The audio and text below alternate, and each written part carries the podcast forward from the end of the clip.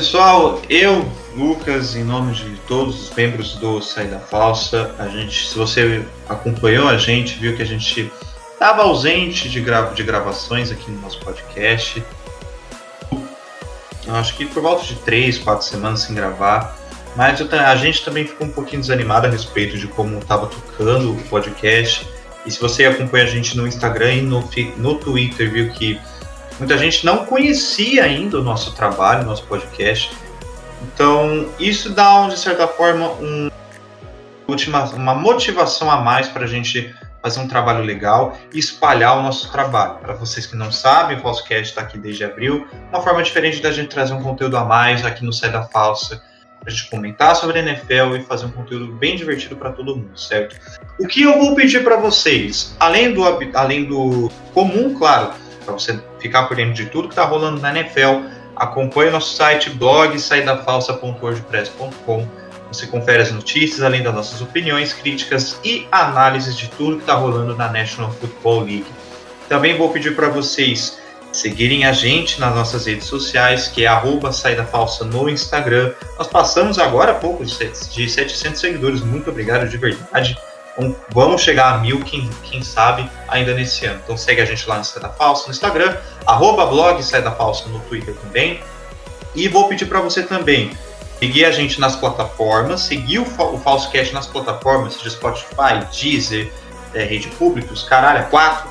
Segue a gente, e divulgue o, o Falsecast para seus amigos, compartilhe o episódio com, com todo mundo. Quanto mais gente ouvir o Falsecast, melhor, e a gente vai trazer mais conteúdo de qualidade para vocês acompanharem e ficarem por dentro de tudo que está acontecendo na NFL, beleza? Aviso um pouquinho mais demorado que o comum, mas é importante para todo mundo para a gente tocar esse podcast, este projeto, com muito carinho e dedicação, certo? Então, sem mais delongas, vamos pro episódio.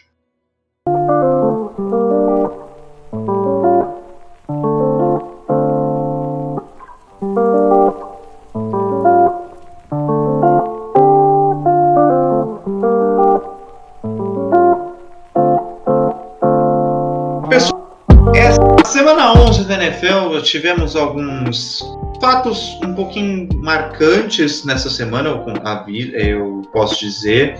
Um deles, claro, foi a lesão do Joe Burrow, muito, a lesão do Joe Burrow, muito triste de verdade. É um cara que estava tendo uma temporada sensacional. Mas eu queria destacar, não quero falar de coisa triste, eu quero dar, dar destaque uma coisa no mínimo peculiar para você que, assim como eu, é torcedor do New Orleans Saints. O Saints, no jogo de domingo, no clássico contra o Atlanta Falcons, é, escalou o quarterback Taysom Hill Sim, se você se, por alguma casa esqueceu o Taysom Hill, é quarterback. Ele começou como titular pela primeira vez na sua carreira como quarterback titular contra o Atlanta Falcons. E foi muito curioso porque ao longo da semana a gente viu que o Sean Payton deu mais treinos, é, mais reposições de quarterback titular para o, o Hill do que o Jameis Winston, que até então vinha sendo o titular da equipe. Quem não sabe, o Drew Brees ele, acabou, ele se machucou no último jogo contra o San Francisco 49ers, deve ficar ali no banco por, por volta de duas, três semanas. E por hora o Taysom Hill deve ser o titular. E ele até jogou bem, é, teve, passou para mais de 200 jardas, teve 50 jardas corridas, anotou dois touchdowns. No fim das contas, vitória do New Orleans Saints por 24 a 9. Mas eu queria saber de vocês, vocês acompanharam o jogo, a começar com o meu querido colega PP.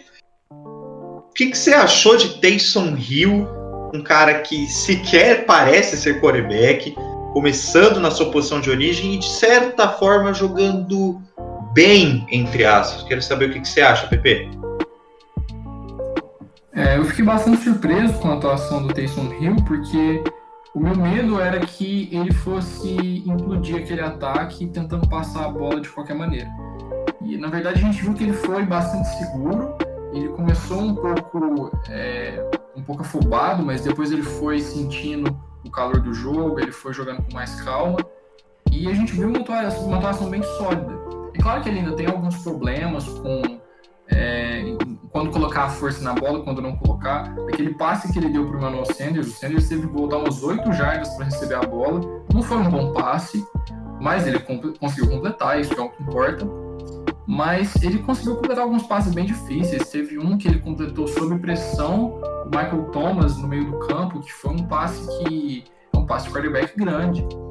Então, ele me surpreendeu bastante e isso diz muito sobre o James Winston também, porque o, é, o Taysom Hill nunca tinha sido titular na NFL como quarterback e das poucas vezes que ele lançava a bola, ele não tinha um aproveitamento excelente como passador. No college também, ele era um quarterback comum, fraco.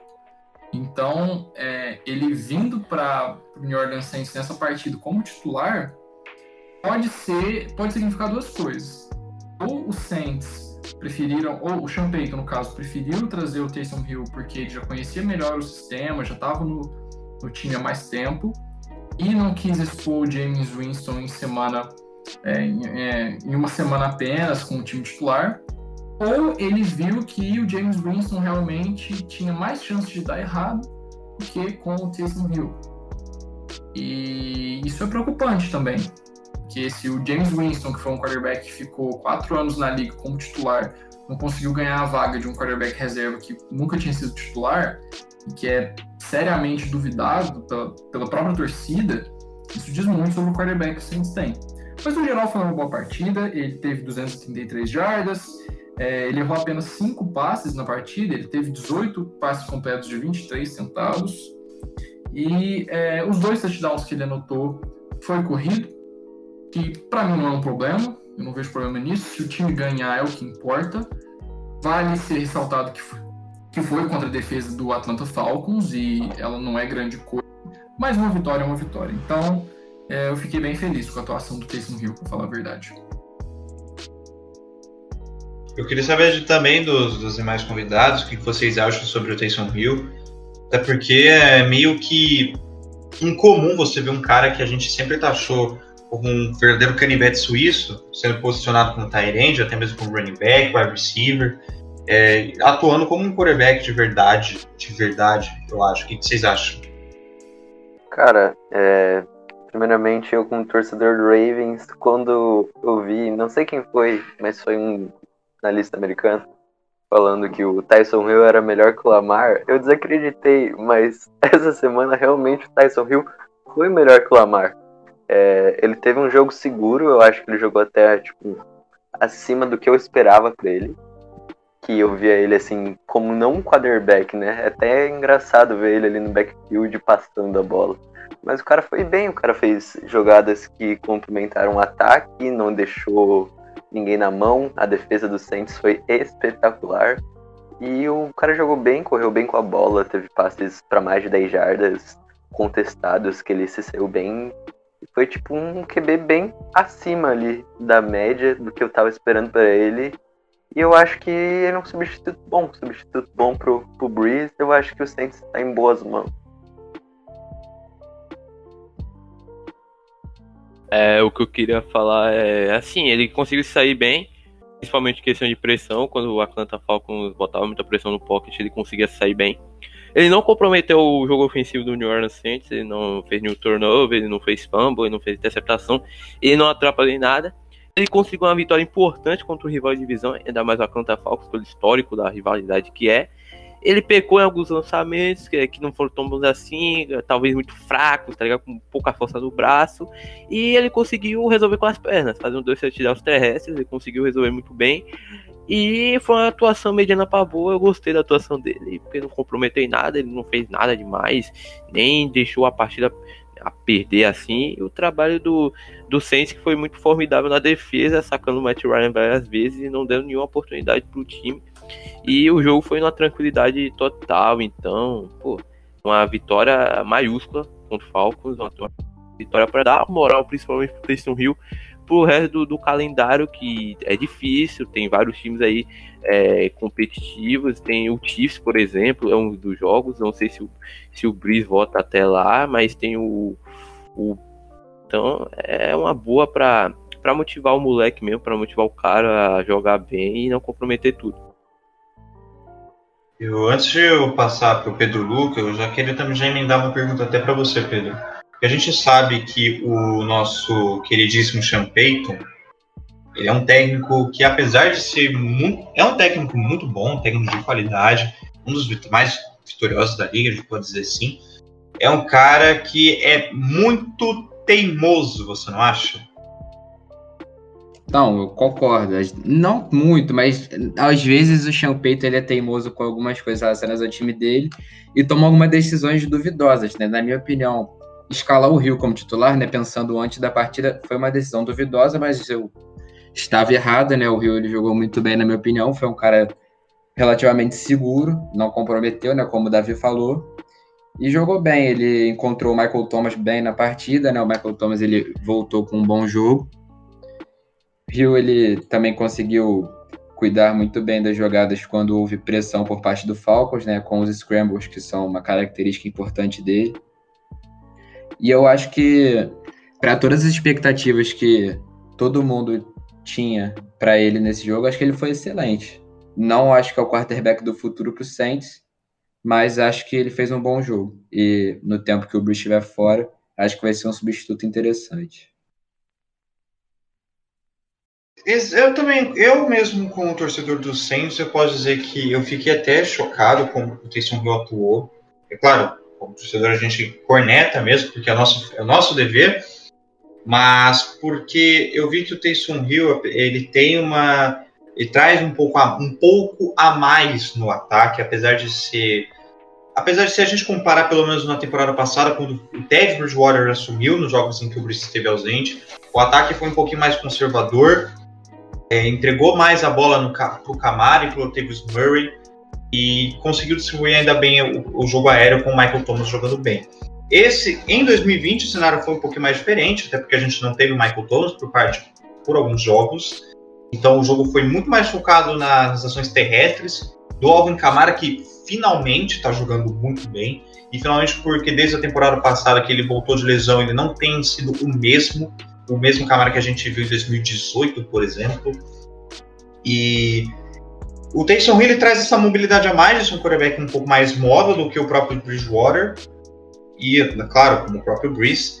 Mas é, ainda vejo, ainda tenho muito receio contra ele pelo fato de ele não ser um quarterback decentemente bom. É claro, eu não quero cobrar um, de um Taysom Hill que ele jogue como um Drew Brees da vida, um Peyton Manning. Mas fazendo o básico, fazendo feijão com arroz e não comprometendo o ataque, ou seja, sendo basicamente um game manager, é, se ele fizer tudo direitinho, eu acho que o Saints pode ter as suas vitórias até o retorno do que se eu não me engano pode ser ali no jogo contra é, Filadélfia ou Kansas City, eu acho. Mas vamos aguardar para ver. Se você quer entender um pouco mais sobre a lesão do Drew Brees, eu recomendo que você entre lá no nosso site. A Milena Andrade fez um texto sensacional falando sobre a lesão do Brees. E como um cara de 40 anos tem uma certa dificuldade para se recuperar, até porque o físico já não é mais o mesmo. Então entra lá no nosso site para você conferir essa matéria, beleza? Para a gente dar sequência, eu quero falar sobre um outro, um outro quarterback que estava sendo um pouquinho criticado ainda nessa temporada por parte né, de alguns torcedores, que é o Russell Wilson. O nosso querido amigo camisa 3 do Seahawks, depois de três, três, quatro jogos oscilando bastante, que fizeram de repente ele despencar nessa disputa pelo MVP, e esse é um assunto que a gente fala mais tarde. Ele jogou bem nessa, nessa última quinta-feira, na abertura da rodada, na semana 11, contra o Arizona Cardinals. E vence, os Seahawks venceram por 25 a 21, graças a um sec, um sec é, clutch ali do Carlos Dunlap, que veio, chegou em Seattle após troca com Cincinnati. Queria saber de vocês ainda sobre essa NFC Oeste, que está sendo bem disputado ao longo da temporada. E se o Russell Wilson, na visão de vocês, ainda tem o cacife para buscar o prêmio de jogador mais valioso nesta temporada de 2020?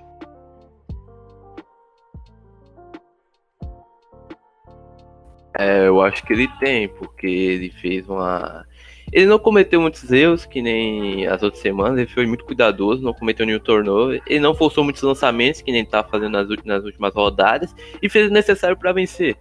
É, ainda mais contra o rival, e o rival importante que já tinha ganhado do Seattle Seahawks em prime time, e para embolar mais ainda essa situação da NFC Oeste.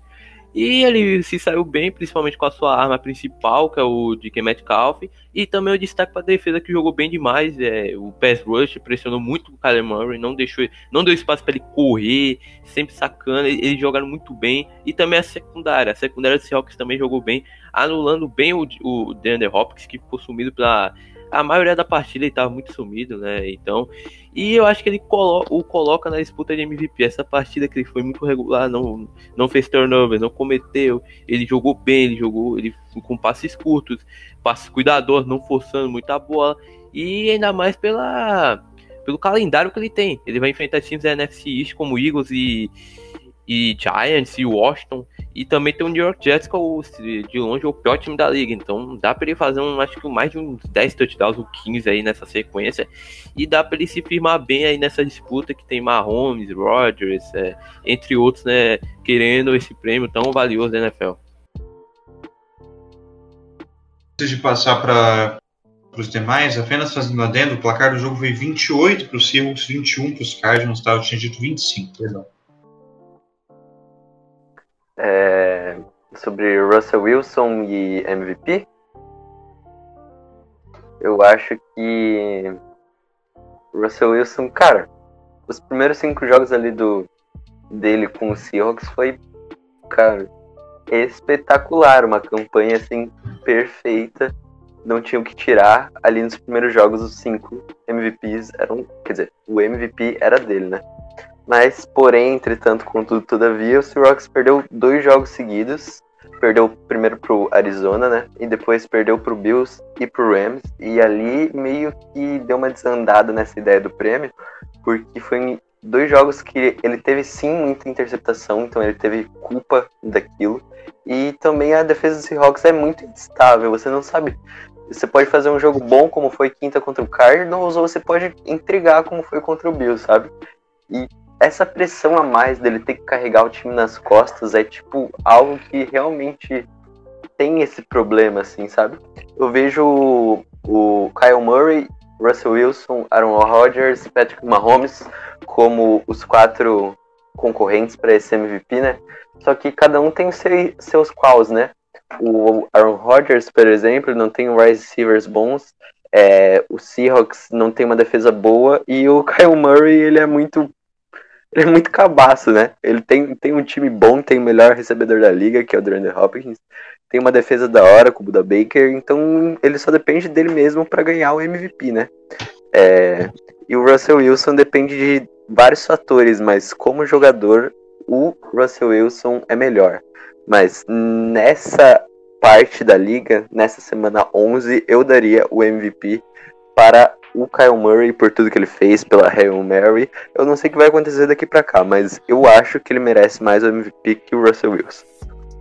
O meu querido Pedro Luca, você como torcedor do Seahawks, você concorda com a visão do, do, do Aderbal?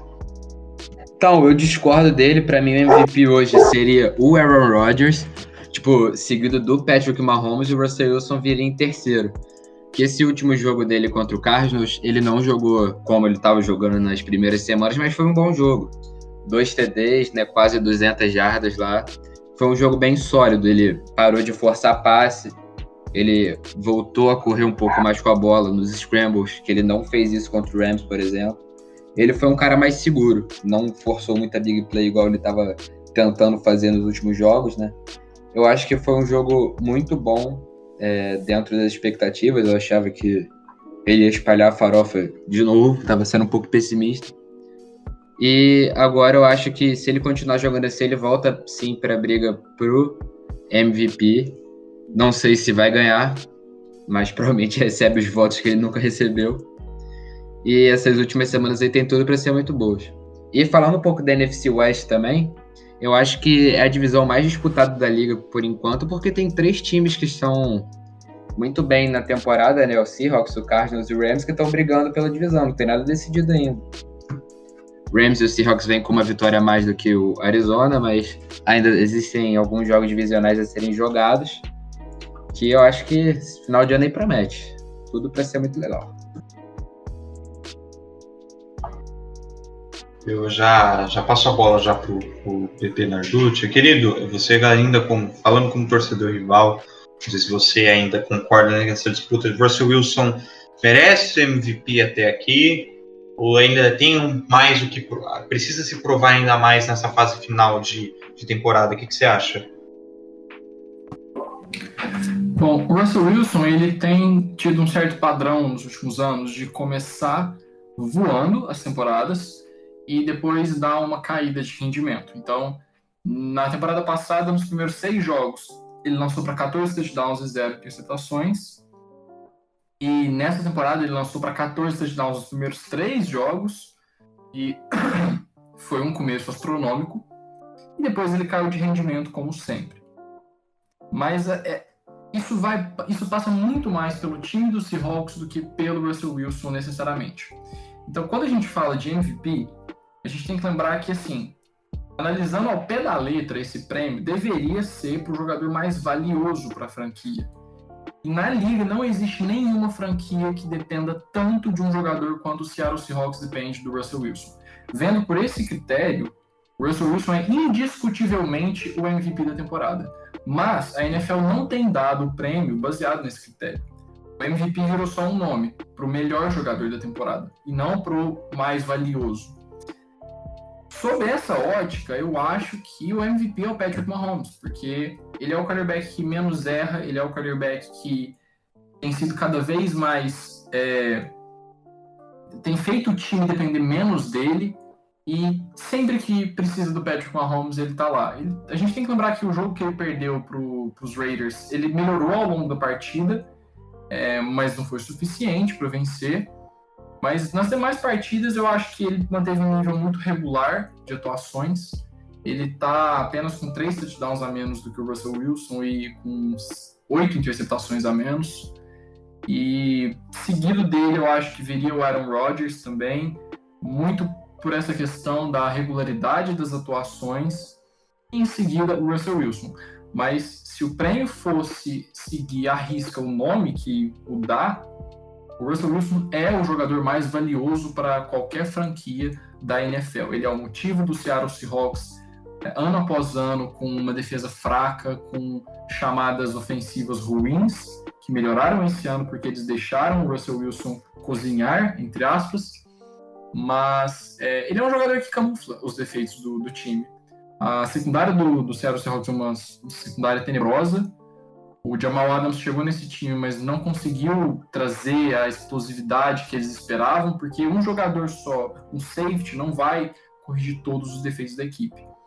E o Sean Payton é um técnico que vem piorando, e isso não tem sido dito. É, mas o Russell Wilson consegue camuflar todos esses problemas porque ele é um dos melhores quarterbacks que já jogaram na NFL. Então, assim, essa NFC West está muito legal. Tá muito disputado esse prêmio de MVP. O ano passado que o Lamar simplesmente decolou e hoje eu daria para o Mahomes. Era um ponto já que eu também queria perguntar para todos vocês em questão de dessa disputa de MVP. Ao longo dos últimos, é, ao longo pelo menos dessas últimas duas, três temporadas, a gente teve é, jogadores se, se destacando muito bem e Fora, além, não só se restringindo a posição de quarterback, mas também outros jogadores. E nessa temporada, uma discussão levada por fora em questão de para candidatos do MVP, assim como vocês já falaram, o Kyler Murray, que para mim poderia também ser um candidato sempre plausível, e se fosse o vencedor, é, teria justificativa, seria, acredito que seria muito aceitável. Um outro cara que se levantaram hipóteses foi o Dalvin Cook, running back de Minnesota, que está que tá colocando esse ataque do Minnesota Vikings nas costas praticamente. Embora os Vikings já realmente não aspiram tanta coisa nessa temporada, eu vejo que de repente um prêmio para um prêmio do Dalvin Cook seria no mínimo é, seria curioso, eu acho, tanto pela questão que nós passamos recentemente em questão de dar contratos grandes para running backs. Saber a posição de vocês, o que vocês acham. Queria começar primeiramente pelo Pedro Luca. É, então, eu acho que é uma questão complicada, né? Porque o Dalvin Cook ele tá tendo, tipo, disparado a melhor temporada de running back esse ano. Mas, tipo, running back é uma posição desvalorizada na liga, né? faz bastante tempo que alguém que não é um QB não ganha MVP, né? E o Dalvin Cook ele também perdeu alguns jogos esse ano, que dificultará mais a posição dele. Pra, tipo, hoje em dia seria o meu voto para Offensive Player of the Year, mas para MVP eu acho que ele ainda está um pouco longe por causa desses motivos aí.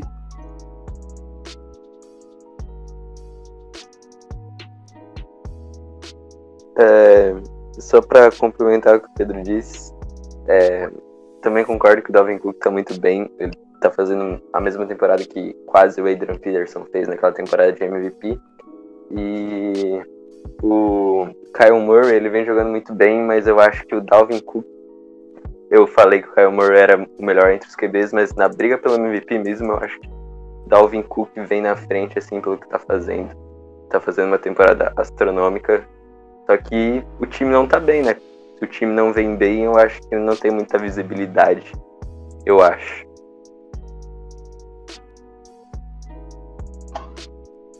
Davi, o que, que você acha disso, meu querido? É, sobre o Dalvin Cook MVP, ele vem jogando muito. Ele é o motor do ataque do, do Minnesota Vikings e, e ganhou. E o Minnesota Vikings ganhou muitos jogos por conta dele. Porque o Kirk Cousins passando com a bola não é aquelas coisas muito boas. E você dando a bola pro Dalvin Cook o tempo todo, é, você facilita a vida do Cousins em play action, por exemplo. Se o ataque terrestre funcionar, o Cousins tem uma vida mais fácil. E, pô, eu acho que ele tá na disputa, ele é meu top 5 para MVP, mas eu acho que ele não ganha MVP por conta dessa desvalorização da posição de running back. Faz tempo que o running back não ganha um prêmio de MVP, acho que faz uns 10 anos, faz 10 anos que o running back não ganha o, o prêmio de melhor jogador da temporada mas ele tá na disputa e tá. E ele pode ganhar o jogador ofensivo do ano, isso ele pode ganhar. Eu acho que ele ganha o jogador ofensivo do ano. Se ele não ganhar o MVP, ele com certeza ganha o jogador ofensivo do ano na liga nessa temporada 2020. O que, você acha, cara? A gente vê a gente tá vindo de uma temporada que running backs, alguns running backs ganharam contratos grandes, é, e outros ainda estão em busca de um contrato maior. Caso é do Dalvin Cook você acha? É plausível colocar um cara como ele, como ele no, no páreo de MVP? É, não, eu não acho, porque eu sempre levo em consideração que a gente tem que considerar os pesos da posição para o jogo. E, querendo ou não, o jogo se tornou, ao longo dos anos, é, um jogo para o quarterback brilhar. E o running back, eu tenho para mim que nenhum running back vai conseguir liderar uma equipe para um título, porque ele é uma arma do ataque. É como se ele fosse uma peça muito importante no tabuleiro de xadrez, mas a rainha ainda é o quarterback. Então, o, o, esse título vai ser dado por um quarterback e até que um running back consiga ter, sei lá, 25 touchdowns numa temporada, fazer uma coisa tipo absurdamente espetacular, que seja incontestável, é, o, nenhum running back vai ganhar mais o título de MVP. A gente está tendo cada vez mais quarterbacks melhores, e isso até o nosso amigo Eberson falou uns tempo atrás, que é, com esse tanto de quarterback chegando do college, a gente pode ter muito quarterback bom entrando na liga e uma. É, como, como que eu digo? Vai ter mais quarterback bom do que time para eles serem contratados, entendeu? Então o nível vai ser muito maior, então cada vez mais a gente vai ter temporadas mais próximas da que o Mahomes teve em 2018, não daquele jeito de 50 touchdowns, mas guardadas as devidas proporções, vão ser temporadas cada vez mais brilhantes. E nisso eu acho que os running backs vão acabar sendo esquecidos, então eu acho que o Dalvin Cook corre ainda corre por fora no prêmio de é, jogador ofensivo do ano. Pode parecer que eu odeio running backs, mas não é esse o caso. É só porque eu acho que a gente tem que levar em consideração os pesos das posições. Bom, pessoal, essa, essa discussão ainda vai render mais algum bate-papo até o final da temporada, quando a gente de fato vai saber quem será o MVP. Mas eu quero saber de você também, ouvinte, o que você acha da Alvin Cook. É justo ele estar na disputa como MVP? E para você, quem é o MVP dessa temporada até aqui? Deixa nos comentários lá no Twitter e também lá no Instagram, marcando a gente, para a gente bater esse papo gostoso a respeito desse assunto, beleza? Vamos tocar aqui a respeito dos placares da rodada. Semana 11 começou nessa última quinta-feira, teve início na última quinta-feira. E tivemos alguns jogos assim interessantes, como a gente já falou, a abertura foi Seattle Seahawks 28, Arizona Cardinals 21. No domingo, a gente teve vitória do Cleveland Browns, no momento que está a uma vitória de igualar o recorde, o melhor recorde é, da, da franquia desde 2007, quando o Derek Anderson foi o quarterback titular, 20, 22 a 17 contra a equipe do Philadelphia Eagles. Nós tivemos um, shut, um shutout nessa, é, nessa temporada, que foi Carolina Panthers 20, Detroit Lions 0. Uma curiosidade legal é que o PJ Walker, segundo quarterback do, do time, e que até então, no início desse ano, estava jogando lá na XFL, começou a titular e foi, jogou bem até. Ele teve 258 jardas aéreas. Muito curioso isso, achei bem legal. Por fim, a gente teve também Washington Football Team 20, Cincinnati Bengals 9, o jogo que infelizmente nós perdemos Joe Burrow, é, uma lesão que foi confirmado uma, uma, um rompimento no ligamento cruzado anterior e também no medial. Isso deve dar volta de 8 a 12 meses de recuperação. Isso é um assunto que a Milena Andrade ainda vai abordar no nosso site em breve, não se preocupe. E vitória dos Ravens perderam no overtime, 24 a 30 contra o Tennessee Titans. Aderbal, o que, que você é? Você acha que o Baltimore Ravens virou freguês do Tennessee Titans? Não, não. A gente tá tava 12 a 12 em confrontos diretos. É, com esse eles viraram é, viraram para 13 a 12, mas é, historicamente sempre foi disputado, né? Já teve vários wildcards que a gente perdeu para o Titans, como assim o Titans perdeu pra gente, mas tirando o Steelers e o resto da divisão, o Titans sim é o melhor, maior rival do Ravens. E eu acho que tá tendo um pouquinho de freguesia, mas é porque Derrick Henry é espetacular. Isso a gente tem sem sombra de dúvida. Eu queria destacar algo, que o Baltimore Ravens está atrás do Cleveland Browns na classificação da NFC Norte. Esquece isso aí, é. Aspira. Há três anos você não imaginaria isso. Cleveland Browns 7-3 e o nosso querido Baltimore Ravens é... 6-4. E com chance de ficar fora da pós-temporada. Ainda tem Dolphins e Raiders na disputa. E eu não sei se vocês vão falar sobre o Dolphins não sei. Espero que não falem. Porque... A gente já vai chegar nesse ponto, Davi. Relaxa. Dói, a gente vai chegar lá. Dói. Porque dói, tá ligado? Dói. Dói uma coisa. é. é. A gente comenta. É dói.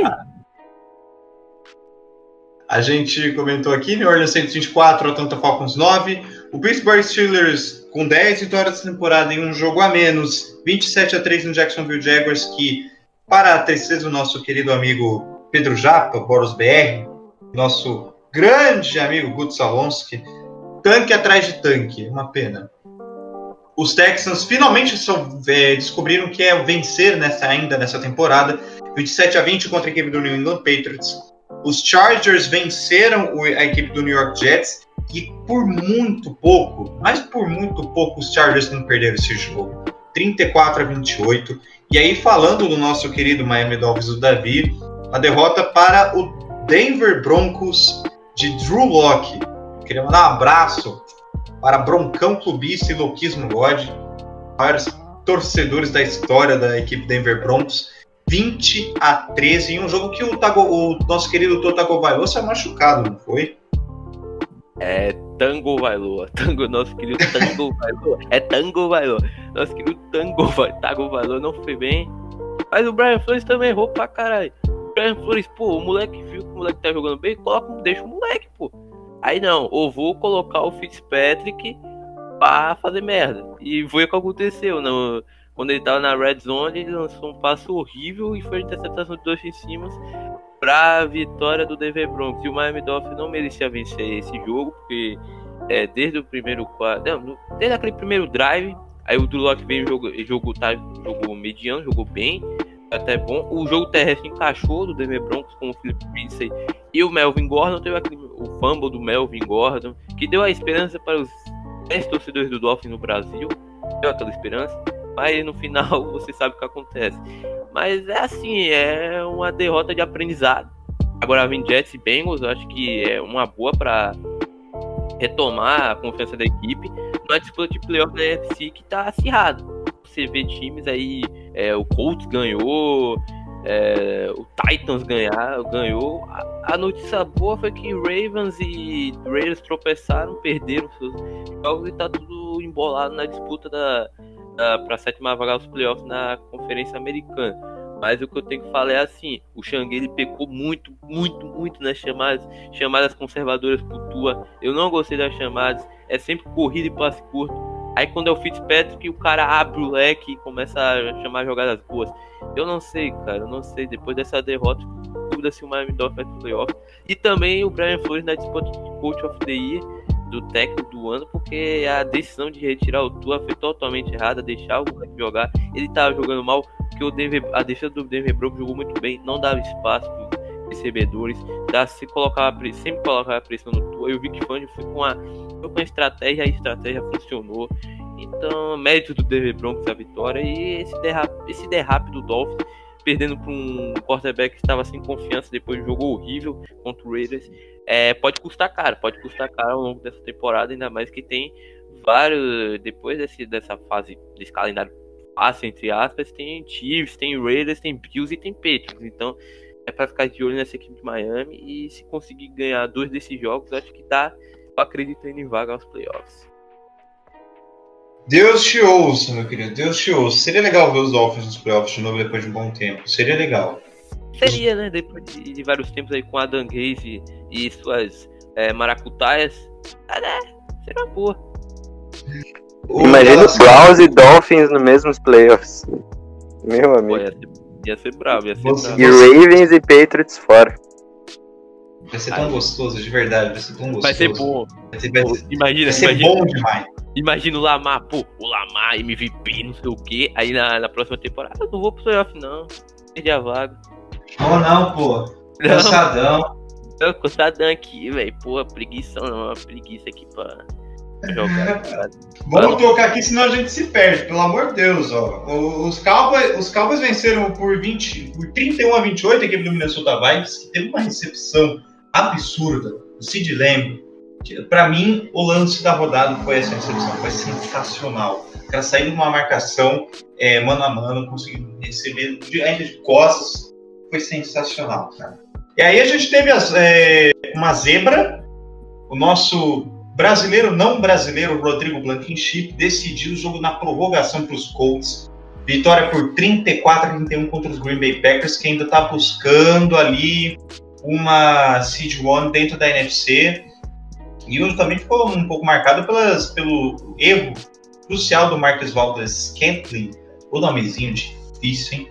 ainda na prorrogação, e que renderam também algumas ameaças de morte por parte de alguns torcedores da equipe dos Packers. Espero que esse tipo de coisa já tenha se passado e é, é lamentável você querer ameaçar de morte um cara, por mais que ele tenha errado num, num lance, numa partida de futebol. Erros acontecem com todo mundo. Enfim. E lembrando, e lembrando que se fosse por ele, nem teria prorrogação. Nem teria prorrogação com aquela catch lá entre três defensores do time do Indianapolis Colts. Muito bem lembrado. Lembrado. Foi é, responsabilidade dele pelo menos ter levado o jogo para prorrogação. A gente, infelizmente, não teve prorrogação entre o, o Monday Night, o Sunday Night Football entre Las, entre Las Vegas Raiders e Kansas City Chiefs, vitória dos Chiefs devolvendo a derrota sofrida lá no Arrowhead Stadium, 35 a 31, um verdadeiro jogaço de futebol americano. E o nosso querido Patrick Mahomes jogando bem, para surpresa de zero pessoas, certo? E aí, no último, na última segunda-feira, nós tivemos a vitória dos Los Angeles Rams, 27 a 24 contra o Tampa Bay Buccaneers de Tom Brady. Para Pedro Luca e Pipe Narducci, Tom Brady já deu tempo? Já deu a hora? Já. É, mas assim, isso é mais por uma questão biológica do que propriamente dito que, é, que ele não tá jogando bem, entendeu? Às vezes ele não vai conseguir realizar as mesmas jogadas de sempre. Mas eu acho que ele já tá um pouco defasado desde o ano passado. Ele ainda poderia render. Só que o Bruce Arians é um idiota. Eu preciso falar isso aqui. Eu não consigo entender como as pessoas gostam do Bruce Arians. Ele conseguiu não ganhar com o Andrew Luck, ele conseguiu fazer o Winston ter 30 interceptações numa temporada, e agora, no, na, na rodada 11, o Tom Brady já passou o número de interceptações do passado. Então, assim, você junta o desútil ao desagradável, ao inútil. Nossa, eu falei desútil. Você junta o inútil ao desagradável e você tem Tom Brady jogando com o Bruce Arians e essa lambança que os Buccaneers fazem em prime time. Então, assim, tava empolgado com o Tom Brady, tava jogando pra caramba nas primeiras semanas, aquele passe que ele deu pro até hoje eu relembro, eu revejo aquele lance, eu fico de boca aberta. Mas assim, no geral, o Tom Brady não tá jogando muito bem. Precisa ser dito. Ele jogou cinco prime times nesse ano e não foi bem em nenhum. Então, para mim, sim, já deu. O Tom Brady não é o mesmo Tom Brady do, dos tempos passados. Simplesmente não é. Pedro Luca, considerações a respeito do Brady? Então, eu concordo que o Brady não é mais o mesmo. Tipo, tá longe de ser o mesmo ano passado, ele já estava bem abaixo do que ele era antes. Mas eu acho que ele ainda tem uma lenha para queimar, mesmo não estando em seu mais alto nível, né, por questões fisiológicas mesmo, como o Pepe Narducci falou. Eu acho que ele ainda pode ser um bom quarterback, como ele vem sendo. Que esse ano ele já teve ótimos jogos, né? um tempo atrás ele estava até cotado para a briga de MVP, mas em alguns momentos do jogo ele realmente está pecando muito, principalmente nos passes longos, que de algumas semanas para cá ele está errando tudo nesse quesito e está atrapalhando bastante, ainda mais com os recebedores que ele tem no time, que são bons é, em situações como essa. Eu também acho que o Bruce Arians está tendo alguns problemas com play calling, mas não é totalmente culpa dele. O Brady ele também está é, tendo grandes problemas com interceptação, que ele não teve ano passado. Esse ano ele já está com uma quantidade parecida, até maior do que ele teve no ano passado inteiro. Então eu acho que, e mesmo ele estando um pouco abaixo aí nos prime times e nessas últimas semanas, acho que ele ainda pode levar esse time do Bucks a, aos playoffs né, e fazer uma boa campanha. Não sei se ganha o Super Bowl, mas acho que tem um potencial bem interessante.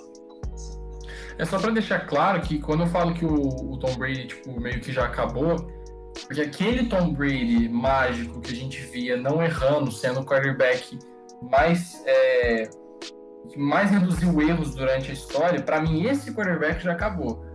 Mas até o pior Tom Brady consegue ser um quarterback regular. Precisa ser dito, porque ele não é o GOAT à toa. Mas aquele Tom Brady que a gente viu ganhar no Super Bowl contra o Atlanta Falcons, esse eu consigo mais enxergar. Eu concordo contigo. É, Acho que essa época já passou. É, já passou até muito pelo como vocês bem disseram aqui. A questão da idade, 42 anos, o cara dificilmente vai render no auge como ele rendeu assim com 40. É, é muito complicado. Enfim, é, com isso a gente vai se despedindo é, aqui desse episódio sensacional. Espero que vocês tenham gostado. Por favor, ressaltando o que eu falei antes, siga a gente nas nossas redes sociais, siga o Falsecast nas plataformas de streaming e, e espalhe o podcast para os seus amigos. Para gente, cada quanto mais ouvintes melhor e a gente vai fazer um trabalho sensacional. Eu quero muito agradecer ao Davi e ao Pedro Luca. O Aderbal, infelizmente, teve que sair mais cedo por questão de compromisso, por questão de horário. Mas, Davi e Pedro, muito obrigado por terem participado aqui com a gente. E quem quiser achar vocês nas redes sociais, procuram aonde? É, no estagiário geral é arroba estagiário da NFL, no Instagram é o, é o mesmo arroba, só que tudo minúsculo. E se você quiser achar, é, me achar aí no meu perfil pessoal, é arroba dszeira667. É, estagiário da NFL, né? Com certeza, dá para me encontrar lá. E também no meu perfil pessoal, arroba Pedro com zero, Luca com dois seis e um quatro no final. É isso. Obrigado aí por, pelo convite, Lucas. Tamo junto. Pepe Narducci, muito obrigado, querido. A gente sabe onde te encontrar, né? Lá no Terceira Descida. E espero te ver na semana que vem para comandar esse podcast junto comigo. Fechou? Muito obrigado, Lucas. Tamo aí, cara. Tamo junto. É isso, galera. Então, as redes sociais de todo mundo vai estar na descrição do episódio. Muito obrigado por você que ter ouviu até aqui. E semana que vem tem mais, mais um episódio sensacional aqui do Falsecast. Fechou? Aquele abraço e fui!